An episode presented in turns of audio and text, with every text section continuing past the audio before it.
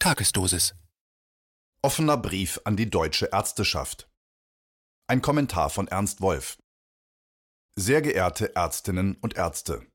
Ihr Arbeitsbereich ist in den vergangenen drei Monaten aufgrund der Covid-19-Pandemie in nie dagewesener Weise in den Mittelpunkt des öffentlichen Interesses gerückt.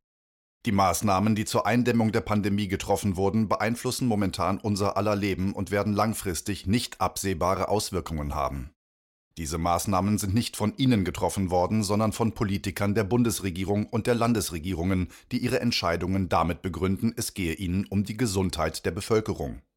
Dieses Argument dürfte sie alle hellhörig gemacht haben, denn schließlich kommt es aus dem Mund genau jener Politiker, die in den vergangenen Jahren alles daran gesetzt haben, die Ausgaben für den Gesundheitssektor zu senken, die ihnen und dem übrigen medizinischen Personal immer schwierigere Arbeitsbedingungen zugemutet und für eine drastische Verschlechterung der Zustände im Gesundheitswesen gesorgt haben. Und das nicht nur im Inland, sondern im Rahmen der Eurokrise in noch wesentlich schärferer Form im europäischen Ausland. Auch die Auswahl der Organisationen und Wissenschaftler, die die Politik derzeit beraten und ihre Entscheidungen maßgeblich beeinflussen, dürfte sie stutzig gemacht haben.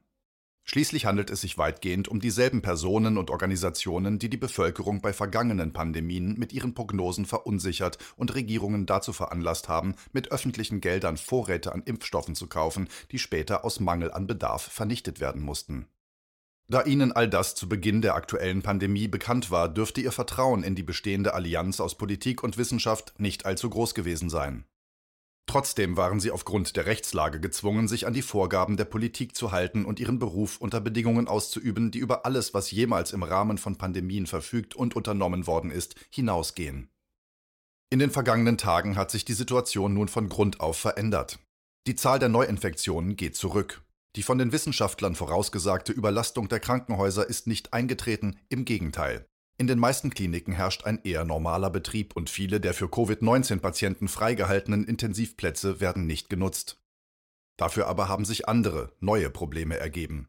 Die Äußerungen der verantwortlichen Politiker und Wissenschaftler haben die Öffentlichkeit in den vergangenen zwei Monaten derart verunsichert und zusammen mit der medialen Berichterstattung dafür gesorgt, dass eine Vielzahl von Menschen sich in einem Ausnahmezustand befindet. So berichten zahlreiche ihrer Kolleginnen und Kollegen von Patienten mit Angstzuständen und Panikattacken, mit Depressionen und Suizidgedanken, aber auch von Patienten, die es aufgrund ihrer Angst vor Ansteckung vermeiden, selbst bei schweren gesundheitlichen Problemen wie Herzinfarkten oder Schlaganfällen einen Arzt oder ein Krankenhaus aufzusuchen.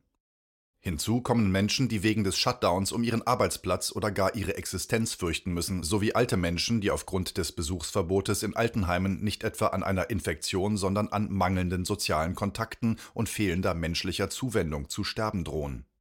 Ebenso wie Menschen, die allein leben und aufgrund des Kontaktverbotes vereinsamen. Und nicht zuletzt gibt es eine Welle von häuslicher Gewalt, von der insbesondere Frauen und Kinder aus sozial schwachen Familien in beengten Wohnverhältnissen betroffen sind. All das sind keine Folgen der Pandemie, sondern Ergebnis der von den maßgeblichen Politikern und Wissenschaftlern getroffenen Entscheidungen, die sogar so weit gehen, die Teilnehmerzahl von Beerdigungen zu begrenzen oder Angehörigen das Aufsuchen von Sterbenden zu untersagen. Die darüber hinaus das Denunziantentum fördern, da immer mehr Fälle auftreten, in denen einzelne Bürger andere wegen deren Missachtung selbst der unsinnigsten zurzeit geltenden Regeln anzeigen. Wäre es angesichts dieser Entwicklung nicht an der Zeit, dass sich Ihr Berufsstand in seiner Gesamtheit einmal dazu äußert, dass hier medizinische Gründe vorgeschoben werden, um Maßnahmen durchzusetzen, die nicht nur der physischen, sondern auch der psychischen Gesundheit der Menschen schaden, die darüber hinaus Leben gefährden und die den sozialen Zusammenhalt der Gesellschaft zerstören? Müssten sie angesichts ihres bei Berufsantritt gegebenen Versprechens die Menschen vor Zitat Schaden und willkürlichem Unrecht zu schützen Zitat Ende in diesen Tagen nicht aufstehen und der Bevölkerung, die ja die medizinischen Zusammenhänge nicht versteht, klarmachen, dass hier Maßnahmen angeordnet werden, die sie aus ihrer beruflichen Sicht nicht verantworten können?